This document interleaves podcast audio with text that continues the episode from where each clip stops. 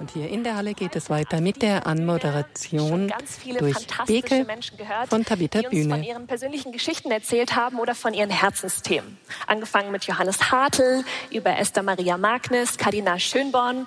Und ich freue mich jetzt total auf unsere vierte und letzte Sprecherin am heutigen Freitag. Sie ist hauptberuflich als Chefredakteurin tätig in dem Sportmagazin Run Times. Sie ist außerdem Autorin mehrerer Bücher und nicht nur Marathonläuferin, sondern Ultramarathonläuferin. Begrüßt mit mir auf der Bühne Tabitha Bühne.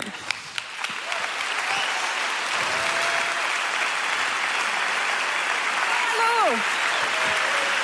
Danke für die Begrüßung. Ich freue mich riesig, dass ich hier sein darf. Ich hoffe, ihr könnt mich alle hören. Schön, dass du da bist, Tabitha. Danke. Ich wollte eigentlich in meiner Anmoderation sagen, sie kommt mit ganz viel Energie, aber das werdet ihr jetzt eh schon sehen, während wir uns unterhalten. Und ich würde dir einfach noch ein paar Fragen stellen, bevor du mit deinem Vortrag beginnst. Ja. Meine erste Frage ist, ich habe es eben schon gesagt, ich finde es echt krass. Also ich persönlich bin noch nie Marathon gelaufen. Ich? Nein. Du siehst so aus. Also, Danke, das nehme, ich, das nehme ich. Und du machst nicht nur Marathon, sondern Ultramarathon. Was genau bedeutet das? Ja, eigentlich alles, was länger ist als Marathon. Das machen auch nur psychisch kranke Leute. Also das, das äh, ist nicht normal, es ist auch nicht gesund, aber es macht halt Spaß. Ja. Und warum macht dir das so viel Spaß? Ja, das ist so eine Sache. Also wenn man so läuft und man läuft und äh, man läuft länger und ist immer länger unterwegs, dann hat man Zeit und denkt viel nach. Und ähm, ich habe so viel beim Laufen erlebt und es hat eine sehr persönliche Geschichte, warum ich das Laufen so liebe. Also Ja. gerade wenn man Herzschmerz hat, gibt es nichts Besseres als so richtig schön Langstreckenlauf, wo die Beine brennen und das Herz wird langsam frei. Ähm, nee, also Laufen ist einfach schon immer für mich eine Tankstelle gewesen. Ja. Und wenn man so sagt Ultramarathon, dann also es ist ja ziemlich krasse Läufe. Kannst du irgendwie sagen, was so der krasseste Lauf für dich persönlich war? Also ich weiß, du bist irgendwie einmal 174 Kilometer gelaufen am Stück. Ja. Also Marathon ist 42, 174, also 10 Stunden und das auch noch in der Nacht. Äh, nee, das war was anderes. Anderes. also ich bin, äh, also das sind tatsächlich die zwei Rennen. Also ich bin einmal tatsächlich 24 Stunden im Kreis gelaufen. Also das machen wirklich nur Bekloppte. Ähm, das war aber ganz, ganz für mich ganz natürlich, weil ich hatte gerade ähm, ja, meine große Liebe war zerbrochen. Ich hatte Herzschmerz, ihr kennt das vielleicht. Und dann dachte ich mir, okay, was mache ich jetzt? Also entweder Party machen ja viele oder man sucht sich einen neuen Freund. Und ich dachte halt, ich laufe halt ein 24-Stunden-Rennen. Und ich wollte auch wirklich nur ein paar Runden laufen. Ne? Ich hatte meinen Freunden versprochen, ich komme und laufe ein paar Runden. Und dann war das wie bei Forrest Gump, ne? Man läuft so. Da dachte ich mir, jetzt bin ich schon mal hier. Und äh, dann war ich auch noch irgendwie- Lauf Forest, genau. Dann bin ich schon mal da und dann bin ich gelaufen und dann war ich irgendwie so gut dabei und irgendwie waren es dann am Ende wirklich fast 174 Kilometer. Ich glaube, ich habe immer noch den Streckenrekord da in Hamburg. Aber das war wirklich nur, weil ich Liebeskummer hatte. Also es machen wirklich nur Bekloppte. Also und der äh, 100 Kilometer Lauf, der war auch wirklich total schön durch die Nacht in Ulm. Ähm, also ich kann es echt empfehlen. Also wenn euch mal das Herz wehtut, geht nicht in die nächste Disco, sondern lauft ein 100 Kilometer Lauf. Das ist herrlich. Ja.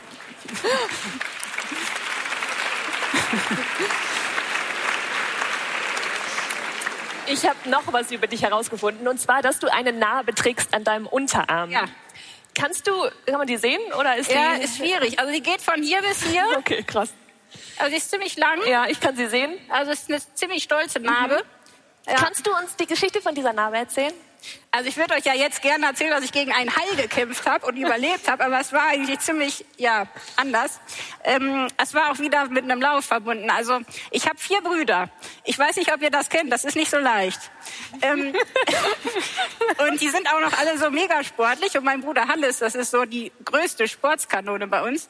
Und ich war halt noch klein und wir waren in Holland in so einem, ich weiß nicht, so einem Ferienpark. Die haben da so dicke, so dicke Fenster, so diese Tür, diese richtig fetten Gläser in den Türen. Ne? Und wir haben gesagt, wir machen ein Wettrennen und wer als erstes da an die Tür klatscht, der hat gewonnen. Und ich dachte mir, das ist meine Chance. Ich muss Hannes besiegen und dachte mir, wenn ich nicht bremse, dann klappt das vielleicht. Und so bin ich wirklich, ich weiß nicht, ich war wirklich ein Kind. Ne? Ich bin volle Kanone durch das Fenster durchgerannt. Mein ganzer Arm war blutig. Also ich erinnere mich, dass ich laut gerufen habe, ich habe gewonnen, ich habe gewonnen. ähm, meine Eltern waren nicht so begeistert, weil die mussten mit mir zum Arzt und erklären das meiner Versicherung, dass ein Kind da so ein dickes Fenster durchläuft. Ne? Ja. Also ich war, ähm, lange war mir das wirklich peinlich, diese lange Narbe. Ähm, weil das ist ja nicht besonders schön, ne, so ein fettes Ding hier unten am Arm. Aber mittlerweile, also bin ich echt stolz darauf. Und, und was heißt stolz jetzt nicht? Aber es erinnert mich einfach dran an diese Geschichte und dass eben, dass, dass es eben auch nicht immer perfekt sein muss. Ne? Also ich habe eine Menge Narben, ähm, nicht nur auf der Haut, ja. ähm, aber das ist ein Teil von meiner Geschichte und ich, ich habe mittlerweile gar kein Problem mehr damit und äh, finde die eigentlich ganz schön. Ich habe keine Tattoos, aber eine schöne Narbe. ja. Ich würde dich am liebsten auch noch was über Indien fragen, aber ich hoffe ein bisschen, dass das auch in deinem Vortrag vorkommt. Ja, ohne Indien geht gar nichts Sehr heute. Also da kommt ihr nicht drum rum. Sehr gut. Dann überlasse ich dir die Bühne. Tabita Bühne. Dankeschön. Vielen Dank.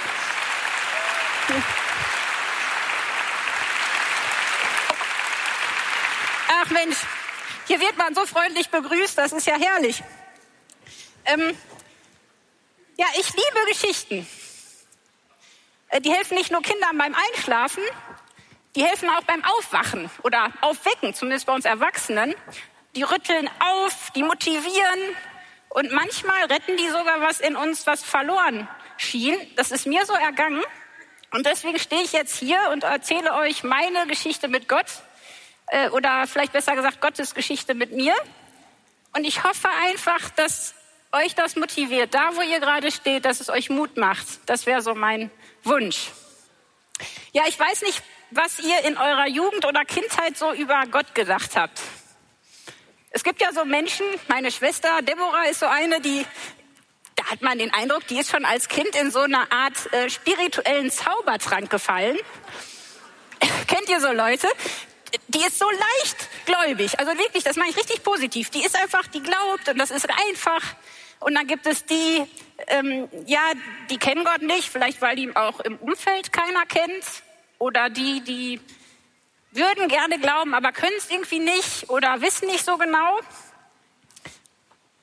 Bei mir war das so, ich glaubte schon immer an Gott das war irgendwie nie so eine Frage für mich. Ich hatte auch nicht so eine Angst davor, dass Christsein Leiden bedeutet, ähm, wie das ja heute Vormittag schon so ein bisschen zur Sprache kam, sondern ich hatte eine ganz große Sorge, dass Gott was anderes will als ich. Und dann hatte ich noch eine Sorge, dass das Leben als Christ furchtbar langweilig ist. Wenn ihr seht, wo ich herkomme, dann wisst ihr vielleicht warum.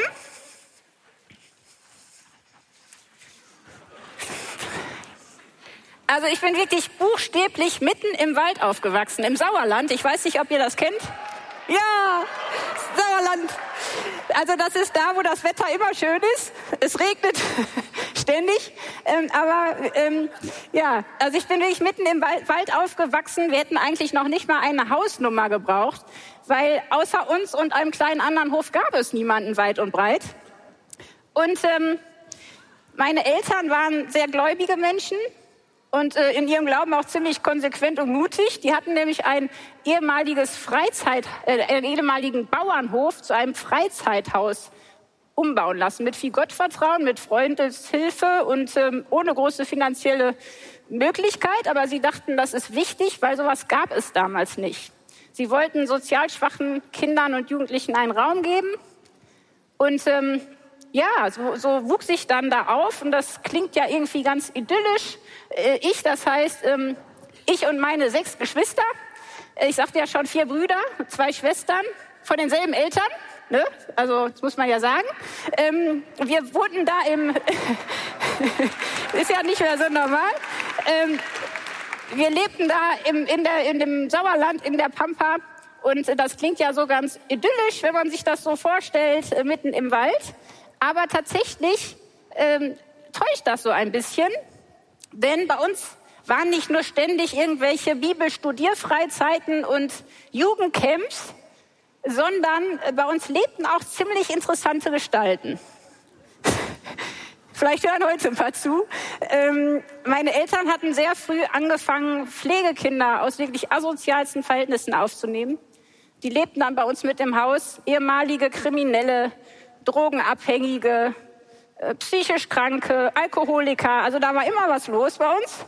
Ähm, und ich habe das auch so wirklich wahrgenommen. Ne? Wir sind ja mit dem Glauben aufgewachsen und ähm, es war jetzt auch eigentlich immer irgendwie ganz, ganz interessant.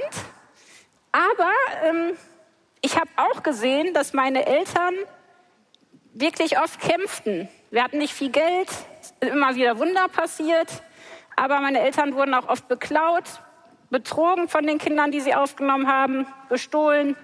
Und es gab auch einige Christen, die haben es ihnen doch sehr übel genommen, dass sie solche Halunken bei uns beherbergen. Ähm, also es war eine super schöne Kindheit, äh, aber es war auch teilweise schon ähm, immer wieder aufregend. Und wenn ich so zurückgucke, dann ähm, war ich jetzt nicht so besonders schön. Äh, also das ist noch eins der vorteilhaften Bilder. Ich habe sehr geschielt als Kind. Ich hatte einen tollen Spitznamen von meinem Onkel Günther bekommen. Der nannte mich Warzenschwein. Äh, später kam da noch so eine schöne Akne dazu. Äh, das hat es nicht besser gemacht. Aber das hat mir ehrlich gesagt als Kind nicht so viel ausgemacht, weil meine Eltern haben uns auch immer gesagt, Kind, es kommt nicht aufs Äußere an, der Charakter zählt, die inneren Qualitäten. Nur hatte ich davon auch nicht so viele, was nicht besser macht. Also ich war nicht geduldig, ich war nicht besonders brav und ähm, ja, alles, was da so zugehört. Ähm, aber ich bin schon so mit dem Glauben aufgewachsen, es gibt einen Gott, der hat mich lieb und es ist eigentlich in Ordnung. Wir hatten viele Freiheiten. Ich bin oft bis in die Dämmerung im Wald oder im Steinbruch gewesen. Also Helikoptereltern, Helikoptereltern waren meine Eltern nicht. Ähm, wir waren echt viel draußen, haben viel Freiheiten gehabt. Ähm, wir wuchsen ohne Fernsehen auf, äh, ohne Smartphones damals noch. Und ähm, ich hatte wirklich eine ziemlich verrückte Kindheit und eigentlich war die jetzt auch nicht so langweilig. Ähm, aber es war auch immer eine Spannung in mir. Äh, ich sah, dass meine Mutter oft erschöpft war. Mein Vater war viel unterwegs, der war in äh, evangelikalen Kreisen auch recht bekannt, was ich als Kind überhaupt nicht so wahrgenommen habe. Ähm, ist viel durch die Welt gereist, hat gepredigt und hat noch einen christlichen Verlag mit aufgebaut und so weiter. Ähm, also es war äh, wirklich der Glaube da. Aber dann ist was passiert, was meine Kindheit ziemlich abrupt beendete und was irgendwie auch viel in meinem Leben bewegt hat. Und das war ähm, der Mord an meiner Freundin. Äh, die war auf dem Weg zur Eisdiele mit dem Fahrrad. Dann wird sie von einem Mann angehalten, der wollte sie vergewaltigen. Sie hat geschrien, sich gewehrt und dann hat er sie mit einer Flasche zerschlagen, Schädel zerschlagen und dann ist sie auf eine sehr elende Weise gestorben in einer abgelegene Scheune. Und ich weiß nicht, ob ihr dieses Lied kennt. Ja, Gott hat alle Kinder lieb. Kennt das jemand von euch? Ja. Ich konnte das nicht mehr singen. Und ich konnte auch nicht mehr hören. Weil Gott hat nicht auf meine Freundin aufgepasst. Und wenn er da nicht aufpasst, dann kann mir das auch passieren. Ne? Die Welt war auf einmal nicht mehr sicher. Und ich wusste, ich muss auf mich selbst aufpassen. Das macht sonst keiner.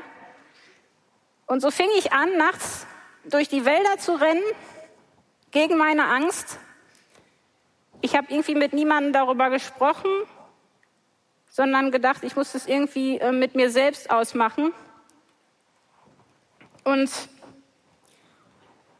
es gibt ja so Sätze, die sich irgendwann über unser Leben legen. Und meiner war wirklich, ähm, wenn es hart auf hart kommt, bist du alleine.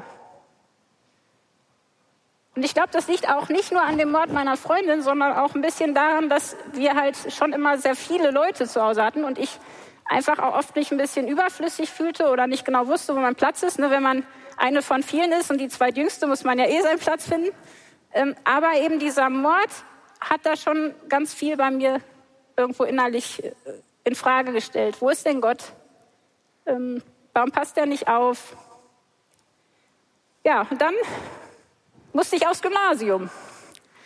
Äh, ich habe euch ja erzählt, wir wohnten mitten in der Pampa.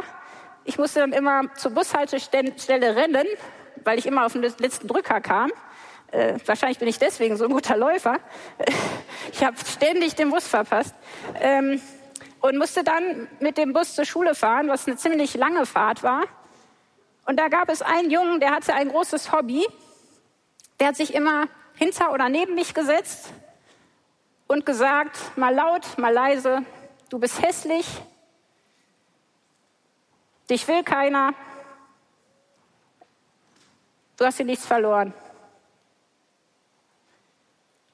Und jeder hat ja so eine Strategie, mit Schmerzen oder mit Bedrohungen umzugehen. Es gibt ja so Käfer, Speckkäfer, die schmeißen sich auf den Rücken und stellen sich tot, in der Hoffnung, dass sie dann nicht mehr so appetitlich aussehen und nicht gefressen werden. Äh, das funktioniert auch bei diesen Käfern, aber bei mir funktionierte das nicht. Also ich versuchte auch, mir nichts anmerken zu lassen, nicht zu zeigen, dass mir das weh tut, totstellen, einfrieren, bloß nicht wehren, aber das half nicht. Der Junge machte immer weiter, dann kamen noch andere Schüler dazu und machten mit. Und Worte, finde ich, sind manchmal viel schlimmer als Schläge. Die nisten sich so in die Seele ein. Die fressen einen von innen auf. Und das Schlimme ist, wenn man das jeden Tag hört, und vielleicht kennt das der ein oder andere von euch, wenn man das jeden Tag hört, glaubt man das irgendwann. Und ich habe nicht drüber geredet. Ich habe zu Hause nichts gesagt und führte eigentlich ein Doppelleben. Ich war äh, zu Hause äh, lustig, hatte eine große Klappe, äh, war auch sehr unterhaltsam. Und in der Schule war ich super schlecht. Also hier sind ja auch ein paar Jüngere. Ähm, ich hatte extrem schlechte Noten, war nicht besonders beliebt, zog mich immer mehr zurück, machte meine Hausaufgaben nicht, blieb ein paar Mal fast sitzen. Ähm, und so lebte ich da vor mich hin. Und ähm, irgendwann merkte ich einfach, so kann das nicht weitergehen. Ich hatte die Beobachtung gemacht, dass attraktive Menschen es einfach leichter haben im Leben. Ne, die kriegen einen besseren Job, die sind erfolgreicher, die sind beliebt. Ich muss schön sein, damit ich glücklich sein kann. Und so schrieb ich dann in mein Tagebuch, wenn ich schön bin, werden mich alle mögen. Und ich mich selber auch. Und wenn ich mich endlich selber mag, wird das Leben einfach sein. Und dann wird auch dieses Loch verschwinden. Dieses nagende Zweifeln an allem. Ja, wie macht man das? Am besten, indem man die Schule wechselt. Ähm, ich wählte also eine neue Strategie. Die Flucht nach vorne, Tabita 2.0.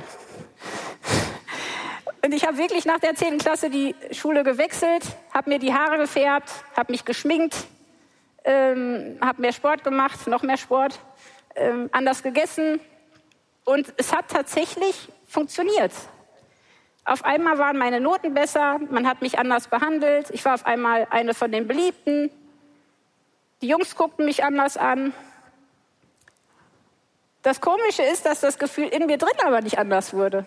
Wenn man irgendwo im Zug über, über mich, also ich dachte wirklich, man lacht über mich, wenn irgendwer im Zug saß und lachte. Ich habe es immer noch persönlich genommen. Es hat sich nichts geändert in mir. Äh, aber ich hatte schon das Gefühl, es wird besser.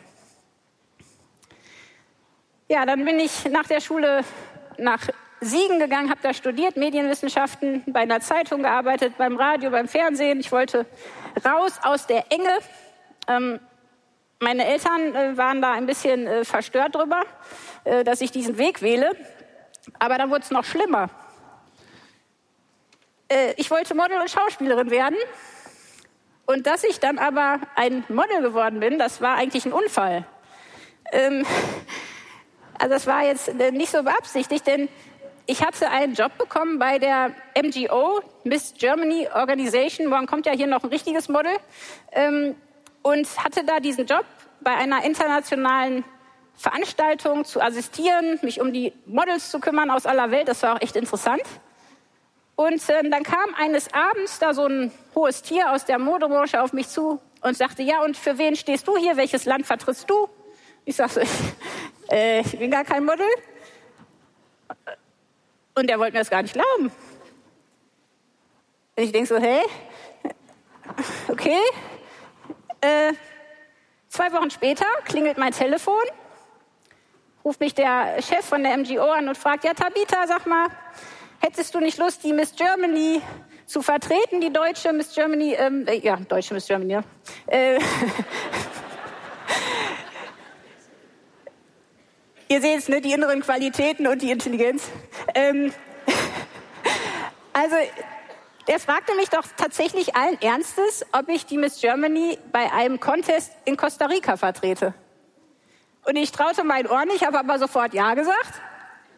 Äh, für meine Eltern wirklich der Albtraum. Also Model sein, das ist schon nahe dran an der Prostitution.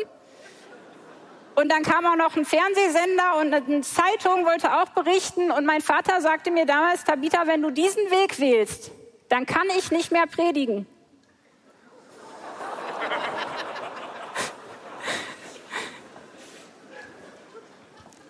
Aber ehrlich gesagt, das war mir nicht egal. Ich liebe meine Eltern. Ich achte meine Eltern. Wirklich. Es hat mir wehgetan, die so zu enttäuschen, aber ich wusste, ich muss hier aus dieser Enge raus. Ich wollte nicht dieses Leben, dieses Dienen, den anderen immer höher achten, sonntags in den Gottesdienst, wir durften keine Party machen, äh, Rockmusik war auch nicht okay, Tanzen war ganz schlimm. Ähm, und ich wollte raus aus dieser Enge, ich wollte was Besonderes sein, ich wollte die Welt sehen. Und letztendlich war es ja so ein bisschen wie bei Eva. Ne? Mir ging es eigentlich ganz gut, aber ich wollte den verdammten Apfel. Ich wollte das, was ich nicht kannte. Und so sagte ich meinem Vater, Papa, es tut mir leid. Ich werde jetzt nach Schweden fliegen zu diesem Vorbereitungstreffen und dann auch nach Costa Rica. Ich werde das jetzt durchziehen. Und ich werde das Gesicht meines Vaters nicht vergessen. Ja, damit ihr einen Eindruck kriegt, seht ihr jetzt mal hier noch ähm, ein Bild von dieser Miss Germany Organisation, Wahl, wo ich dann da war und dann auch äh, den Zeitungsbericht. Ähm, das war bei uns zu Hause wirklich ein Drama. Aber ich zog es dann auch durch, bin dann nach Costa Rica. Das war auch ganz schön da. Äh, ich hatte nur ein Problem. Ich laufe wie ein Bauer, also wie ein Fußballer, ja. Und ich habe noch ein anderes Problem. Äh, ich hasse es, in Unterwäsche vor vielen Leuten, Leuten zu laufen. Das ist noch viel schlimmer. Die haben wirklich fünf, sechs Stunden mit mir geprobt. Es ging gar nichts. Es war furchtbar. Ähm, und das Komische ist, obwohl ich jetzt ein Model war oder glaubte, eins zu sein, hatte ich immer noch das Gefühl, ich bin eigentlich nicht gut genug. Ich gehöre hier gar nicht hin. Und Lob hielt irgendwie nie. Also das, das war, als hätte ich irgendwie ein Loch im Herzen. Das haftete alles nicht. Ich brauchte ständig Resonanz. Ähm, und dann habe ich als Schauspielerin und Drehbuchautorin angefangen, habe mein Studium erstmal auf Eis gelegt, äh, habe mehrere ähm, kleine Rollen bekommen, habe mein Geld mit irgendwelchen Trash-Sendungen verdient. Zum Glück gibt's da nicht mehr viel im Internet. Ihr könnt nichts finden, glaube ich. Danke Gott. ähm, und ja, habe dann diesen Weg gewählt und wollte eben als Schauspielerin durchstarten und äh, hatte dann ein Drehbuch geschrieben für einen Horrorfilm. Also ich weiß nicht, wie es euch geht. Ich hasse Horrorfilme. Ich habe schon genug Angst, ja? Aber ich dachte mir, so ein Horrorfilm, das ist doch eigentlich der richtige Weg, jetzt meine Angst zu besiegen. Und äh, aus, dann hieß der auch noch vier. Ich dann diesen Horrorfilm geschrieben, treffe mich mit dem Regisseur und das ist wirklich jetzt schräg, aber es ist wirklich passiert. Dann sagt er zu mir, sag mal, du siehst genauso aus wie das Final Girl. Willst du die nicht spielen? Ja gut, das ist noch besser. Jetzt besiege ich meine Angst so richtig. Äh, Horrorfilm, ich komme. Äh, damit ihr mal seht, wie das so aussieht. Also das war ein ganz großer Spaß. Wir haben dann ähm, ein Dreivierteljahr gedreht und ähm, irgendwann fing es an, dass die Schauspieler so ein bisschen murrten. Es gab eine Meuterei. Der Regisseur und die Finanzcrew haben sich gestritten. Und dann kam es zum Horror im Horrorfilm. Äh, ich habe niemanden umgebracht, aber irgendwann stand der Regisseur im Wald und wollte sich erschießen. Er hat es nicht getan, Gott sei Dank. Ich wusste nicht damals, dass der wirklich eine schwere Krankheit hat. Das war sein letzter Traum, diesen Horrorfilm zu drehen. Aber weil alles total auseinanderflog und das mit den Zahlen nicht klappte und, und wirklich alles schief ging, hat der aus Hass und Frust diesen Film komplett zerstört, das ganze Material vernichtet. Und so stand ich dann da, kein Film, keine Schauspielerei, ähm, pleite. Dann hatte ich noch so eine Rolle in so einem Pilot Film da äh, bei RTL, da gab es vernichtende Kritiken. Ich glaube, die beste war noch, ähm, äh, hätte sie es doch mal beim Modeln belassen. äh, und so bin ich pleite und gedemütigt zurück nach Hause in den Wald zu meinen Eltern. Und mir ging es wirklich dreckig. Ich habe, ich weiß nicht, ob ihr das schon mal erlebt habt, ich habe sieben Tage und Nächte nicht geschlafen. Und ich habe Panikattacken gekriegt. Ich habe Eichhörnchen gesehen in meinem Zimmer, die nicht da waren. Und bin irgendwann dann so fertig gewesen, dass mein Hausarzt kam und mir eine Spritze gab, damit ich endlich schlafen kann. Und ich wollte nicht zugeben, dass es mir dreckig geht. Ich wollte nicht schwach sein. Ich wollte was Besonderes sein. Ich wollte doch anders sein. Ich wollte stark sein, unabhängig. Und dann saß ich da in, mitten im Wald, da im Dorf bei meinem Hausarzt und wollte nicht, dass er es sieht, aber er hat es gesehen. Und mein Hausarzt ist Christ. Und er hat sich Zeit genommen, mit mir geredet und ich habe dann in meinem Herzen gezögert, aber mit meinem Kopf ein Gebet gesprochen und gesagt, okay, Jesus, ich kann nicht mehr, ich will nicht mehr ohne dich leben. Ich brauche Gott, ich brauche Vergebung, ich brauche Erlösung von meiner Last, von dem, was mir andere angetan haben. Ich brauche dich wirklich. Komm du in mein Leben. Ich weiß, du bist für mich gestorben. Du bist auferstanden. Du schenkst ewiges Leben. Du kannst alles neu machen. Bitte komm in mein Leben. Sei du mein Gott. Ich will dir gehören. Aber Herr Jesus, bitte, bitte mach, dass mein Leben jetzt nicht langweilig wird. Ich kann euch sagen, passt auf, was ihr betet. Ne? mit den Wünschen, das ist so eine Sache. Ja, wie es dann zum Laufen kam. Ich muss ein bisschen auf die Zeit achten. Ähm, ich habe dann nach dem Studium gesagt, ich mache nichts Kreatives mehr. Ich werde jetzt ähm, Lauffilialen leiten. Das heißt, ich habe ein Trainee-Programm zur Führungskraft gemacht, bin zurück an die Uni, habe meinen Abschluss gemacht und dann habe ich gesagt, so jetzt laut, laufen. Laufen ist gut, laufen tut nicht so weh im Herzen. Ähm, ich werde das jetzt durchziehen und dann hatte ich auch noch einen Freund, Attraktiv, erfolgreich, super aussehend. Also Markus ist das noch nicht, der kommt später. ähm. Sorry. Und ich dachte mir, wenn der mich aussucht, dieser Typ, dieser Triathlet, der so aussieht wie ein Bilderbuch, dann muss da mit mir alles in Ordnung sein. Wenn der mich mag, dann bin ich okay. Aber der Typ hatte eine Menge Schattenseiten ich magerte immer mehr ab, verglich mich immer mehr mit anderen und nach fünf Jahren war es dann wirklich so, dass es gar nicht mehr ging und ich kriegte an Weihnachten einen Anruf, wo er mir dann sagte, du, das ist vorbei mit uns. Und ich weiß nicht, ob ihr das kennt, aber es ist so ziemlich der schlimmste Schmerz, den ich bis dahin gehabt hatte. In mir ist so viel zerbrochen, es kamen alle, alle Sätze wieder hoch, du bist nicht gut genug, dich kann man nicht lieben, mit dir stimmt was nicht. Und was macht man dann, wenn das Herz wehtut? Ich habe euch ja vorhin schon gesagt, ne, die einen machen Party oder suchen sich einen neuen. Und ich wusste ganz genau, das bringt bei mir nichts. Ich muss jetzt irgendwas mit dem Schmerz machen, sonst macht der Schmerz mich kaputt. Und dann bin ich ein Marathon. Ich bin noch nie so schnell Marathon gelaufen. Also ich sage euch, Schmerz macht schnell. Und weil das so schön war, habe ich mich direkt für einen 100-Kilometer-Lauf angemeldet. Durch die Nacht. Ich war noch nie 50 Kilometer gelaufen oder so, aber ich dachte, das geht schon irgendwie. Und bin dann gelaufen und das war herrlich. Oh, das war so schön. Die Beine brannten, aber das Herz war endlich mal still. Es ist so schön. Und dann bist du bei Kilometer 3,90 und du weißt, du kommst bald an. Und wenn ich 100 Kilometer gelaufen will, bin, wer, wer will mir da noch was? Ne? Hallo, ich bin 100 Kilometer gelaufen, jetzt Gefühle, hört mal auf, ich bin stark. Ja, irgendwie war das auch ganz schön, aber das Blöde ist, es hörte nicht auf. Ich bin dann in einem Jahr zwölf Marathons gelaufen. Ein mehrere Ultraläufe. Ich habe einen Ironman gemacht.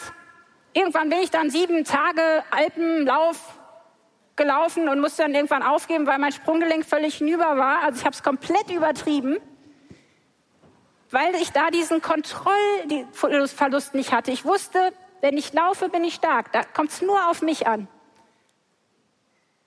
Und das ist schade, weil eigentlich ist Laufen echt eine Tankstelle. Ich glaube, dass Gott jedem von uns zwei Tankstellen gibt. Eine für den Kopf und eine für den Körper. Bei mir war es das Schreiben und das Laufen. Und ihr habt auch alle zwei Tankstellen bekommen. Ich hoffe, ihr nutzt die. Aber wenn man die Tankstellen dann äh, falsch benutzt, dann wird es halt eben grenzwertig. Und ähm, ich bin dann irgendwann auch zu dem Entschluss gekommen, dass ich aufpassen muss, weil ich tatsächlich meinen Körper ziemlich kaputt gemacht habe. Also ich zahle da heute noch eine Zeche für, für diesen übertriebenen Sport. Aber war damals echt dankbar, dass ich das Laufen hatte. Also, ich musste Maß halten lernen und ähm, bin dann von Gott, Gott sei Dank, in eine andere Stadt geschickt worden, in die Metropole Recklinghausen. Hier sind welche aus Recklinghausen. ja, also nicht New York, ne? da saß ich da in Recklinghausen, hatte auch einen guten Job ähm, als Laufexpertin. Es war eigentlich alles okay. Ich bin dann auch in die Kirche gegangen. Ich habe mich engagiert, ich habe mich weitergebildet, Seelsorge gemacht und versucht zu helfen, an mir zu arbeiten, reden zu lernen, Freundschaften pflegen. Das war für mich echt eine Aufgabe, zu lernen, darüber zu reden, wie es mir geht. Und ich wusste, man braucht so die Hälfte der Beziehungszeit, um die zu verdauen. Fünf Jahre Beziehung, das heißt zweieinhalb Jahre. Ich habe drei Jahre kein Date gehabt. Ich bin Männern aus dem Weg gegangen. Ich fand Männer furchtbar. Also die taugen als Kumpels, aber bitte nicht irgendwie mehr. Äh, das ist nur Käse, das taugt für mich nicht. Ich wusste, ich bin jetzt 30, ich werde wahrscheinlich nie heiraten. Ich bin jetzt hier in Recklinghausen. Entschuldigung.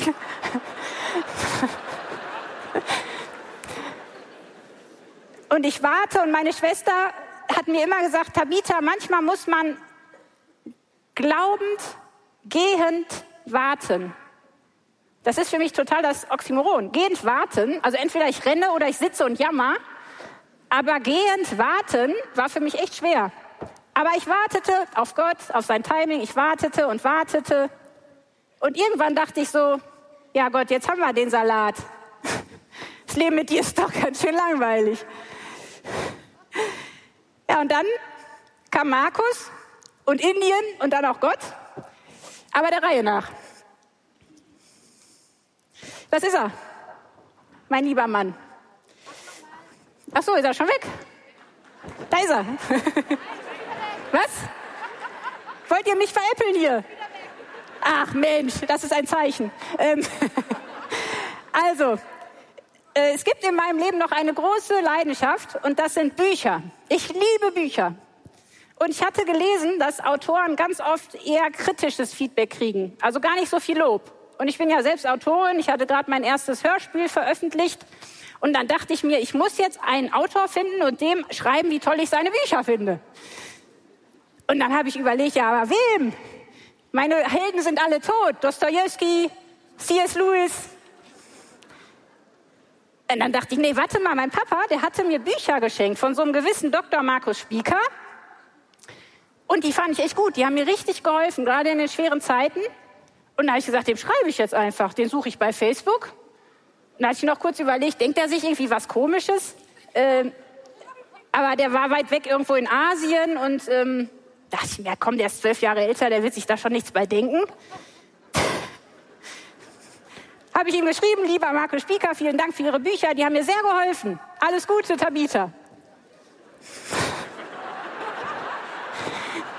Hätte ich gewusst, dass ich ein halbes Jahr später meinen Job kündige, diesen Kerl heirate und nach Indien ziehe, ich hätte es mir noch mal überlegt. ja, aber was haben...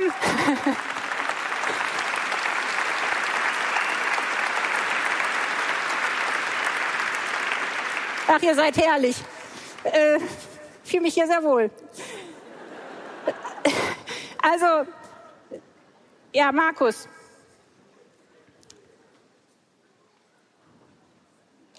Also ich wollte eigentlich wirklich nie nach Indien. Ich weiß nicht, wie es euch geht. Ich wollte immer gern mal nach Neuseeland oder Amerika, Kanada, irgendwo, wo wenig Menschen sind. Aber nach Indien, Markus war da als ARD-Auslandskorrespondent und auch sehr glücklich. Aber nach Indien und dann noch nach Neu-Delhi mit 25 Millionen Menschen. Ich mag Natur und, und Schwarzbrot und meine Ruhe.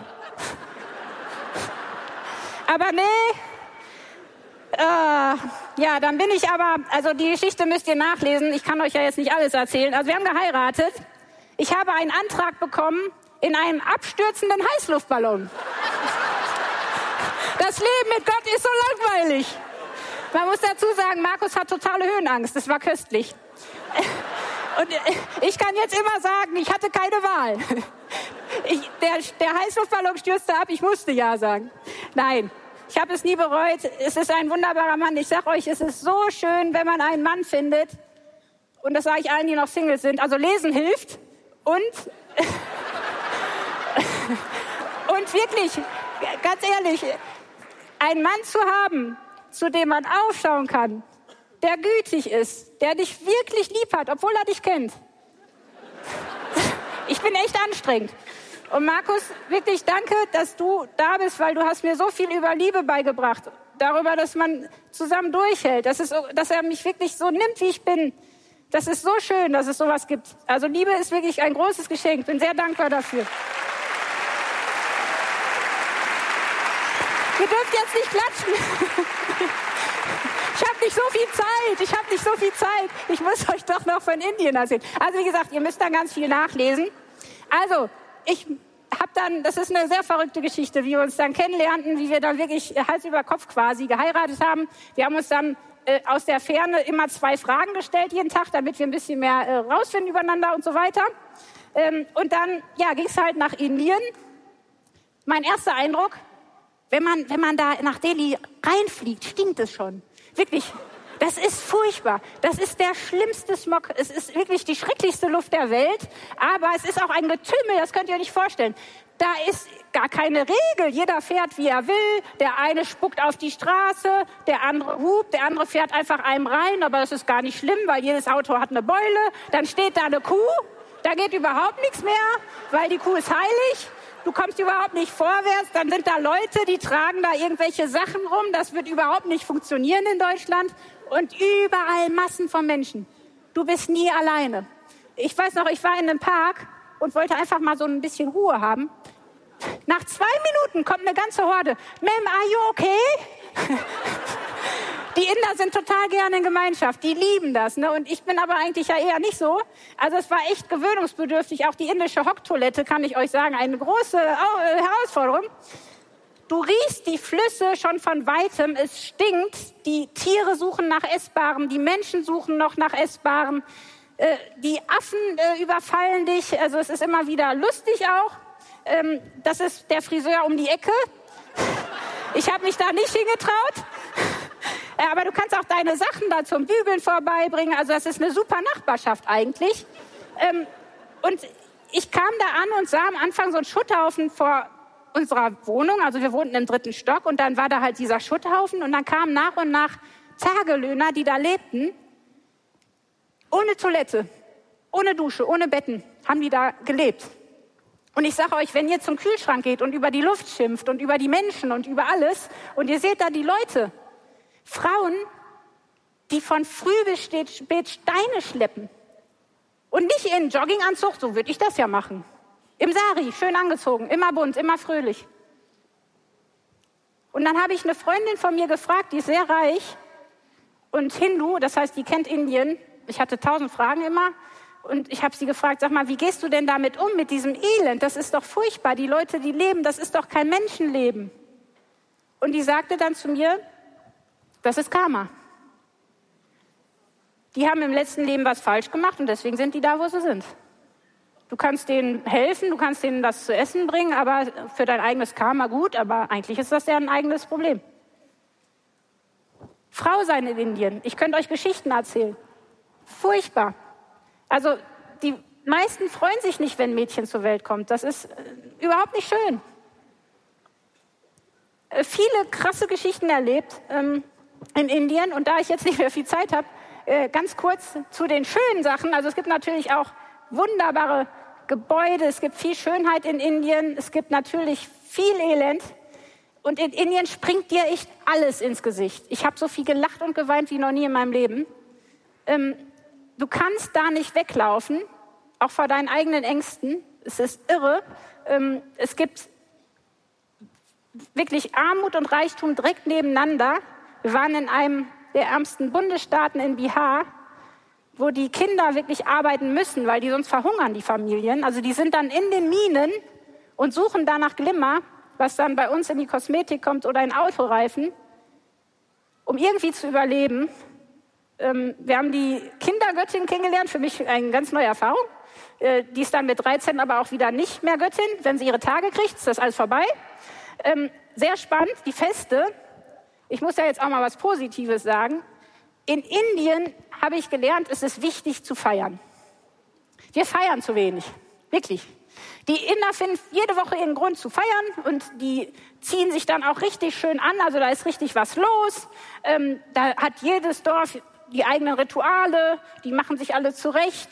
Äh, dann werden auch ähm, manchmal bei so Kamelfesten irgendwelche äh, Besonderheiten gekürt. Dieser Mann hat einen Preis gewonnen für den beeindruckendsten Schnurrbart. Das ist wirklich beeindruckend. Ähm, die Elefanten, ich liebe Elefanten, äh, die werden dann auch geputzt und manchmal dann durch die ganze Stadt äh, geführt bei einer Zeremonie. Also da ist wirklich immer was los. Es ist unheimlich bunt. Du begegnest den verrücktesten Gestalten in irgendwelchen Geisterstätten. Äh, du begegnest natürlich auch Tieren.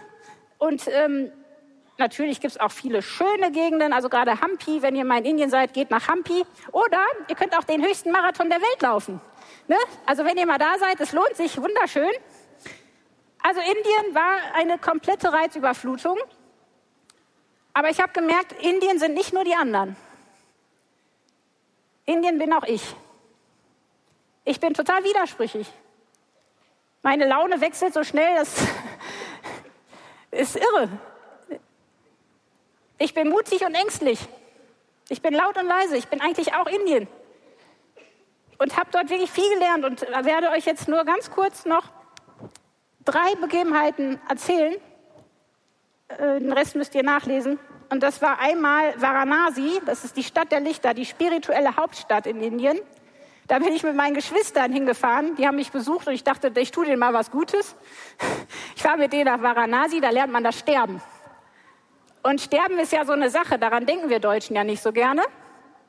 In Varanasi ist das so, dass die Menschen dahin pilgern, wirklich teilweise Jahre, Monate, Wochen lang, weil die glauben, dass wenn die da am Ufer des Ganges verbrannt werden, dann müssen die nicht in diesen ewigen Kreislauf der Wiedergeburt.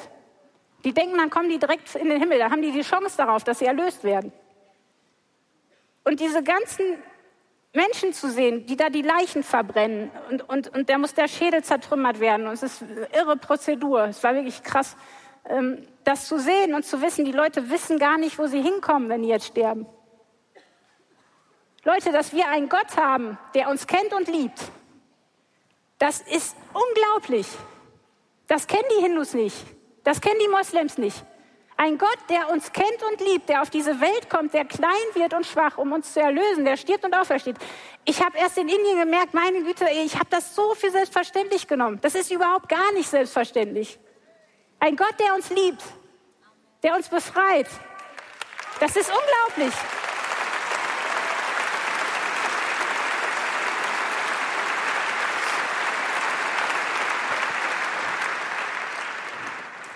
Dann hatte ich irgendwie das Gefühl, ich muss nach Rishikesh. Ich weiß nicht, ob ihr Rishikesh kennt. Da waren mal die Beatles, also alle Beatles-Fans wissen es vielleicht. Da gehen jedes Jahr Massen an Sinnsuchern hin. Wirklich aus aller Welt kommen die da hin und machen da ein Yoga-Retreat. Und ich hasse Yoga. Ich finde Yoga ziemlich langweilig. Aber ich wusste irgendwie, ich soll da hin. Also bin ich nach Rishikesh, hab gelitten, weil Yoga ist auch viel Leiden. Also ich weiß nicht, ob ihr mal Sitz- und Lach-Yoga gemacht habt. Da muss man eine halbe Stunde, muss man teilweise entweder lachen oder still sitzen und darf sich nicht bewegen. Und natürlich kratzt dann überall was. Ne? Ähm, also viel gelernt über Yoga, aber vor allem habe ich gelernt, das ist gar nicht weit weg von uns im Westen. Die wollen sich alle selbst erlösen. Eigentlich will ich das auch. Das wäre so schön, wenn ich mich selbst erlösen könnte. Mich selbst loben, mich selbst lösen. Gott ist in allem und in mir, aber es stimmt ja nicht. Ich kann mich nicht selbst erlösen, ich kann mich nicht selber kitzeln. Ich kann mich nicht selber befreien. Und das war für mich echt wichtig, zu merken, Tabitha, eigentlich tust du genau dasselbe ständig, du willst dich selbst erlösen. Und dann hatte ich so richtig schön Magen-Darm, es ging mir wirklich dreckig. Und dann gehe ich da vorbei. Dieser Esel stand auf dem Weg zum Ashram, hat mich zwei Minuten lang ausgelacht. Das passiert einem nur in Indien.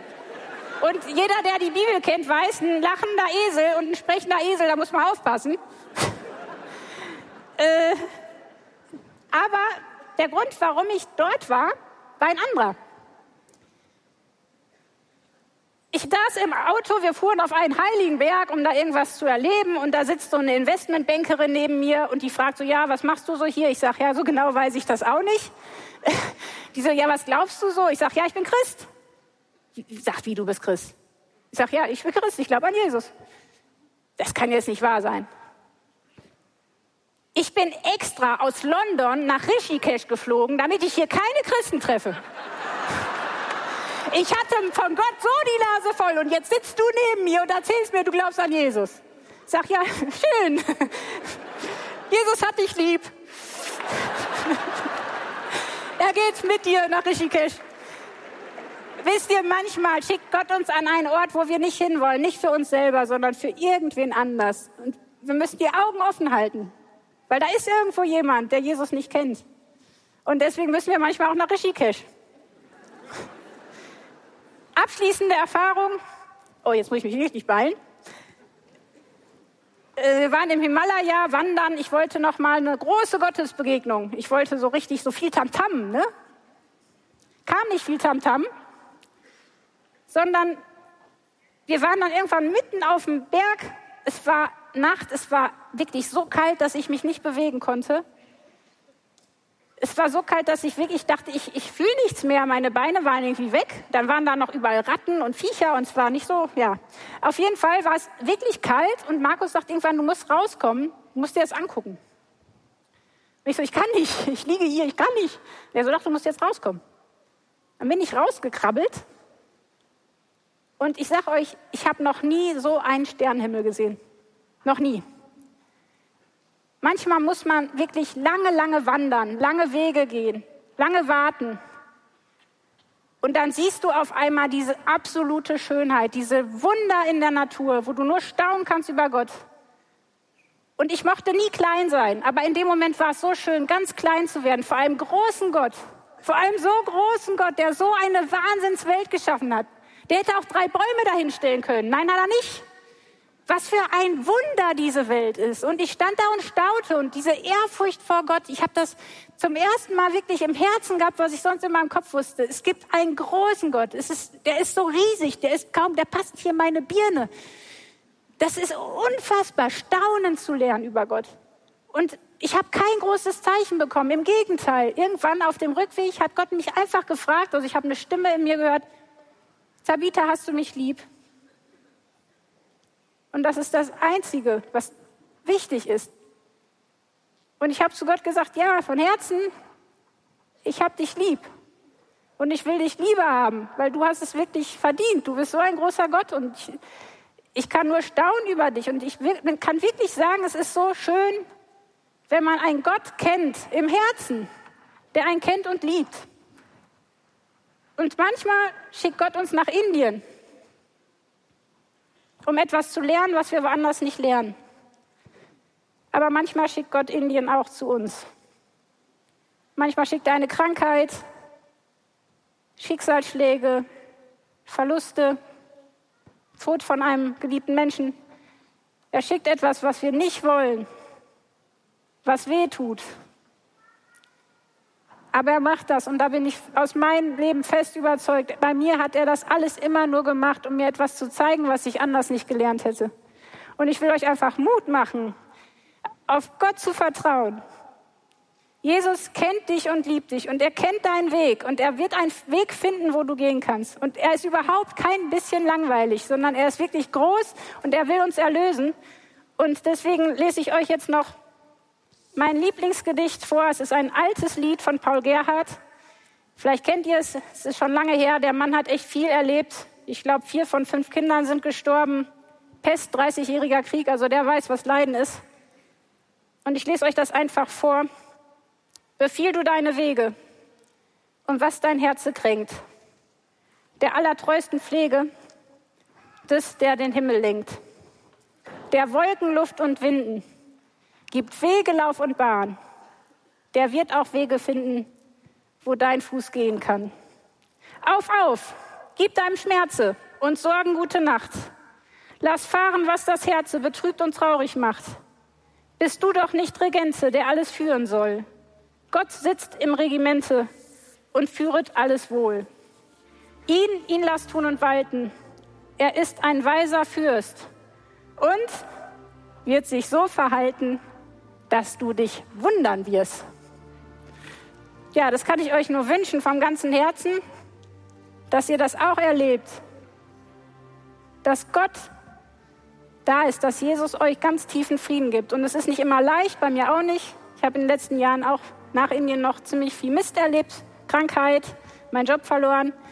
Aber das Schöne ist, ich habe einen anderen Boden unter den Füßen. Weil Jesus jetzt bei mir im Herzen ist, weil er mich lieb hat, weil er mich kennt und er wird mich ans Ziel bringen. Und wenn wir sterben, dann rennen wir in seine Arme. Und da gibt es kein Leid mehr, kein Tränen mehr. Und das ist ein großer Gewinn. Ja, danke euch. Gottes Segen euch.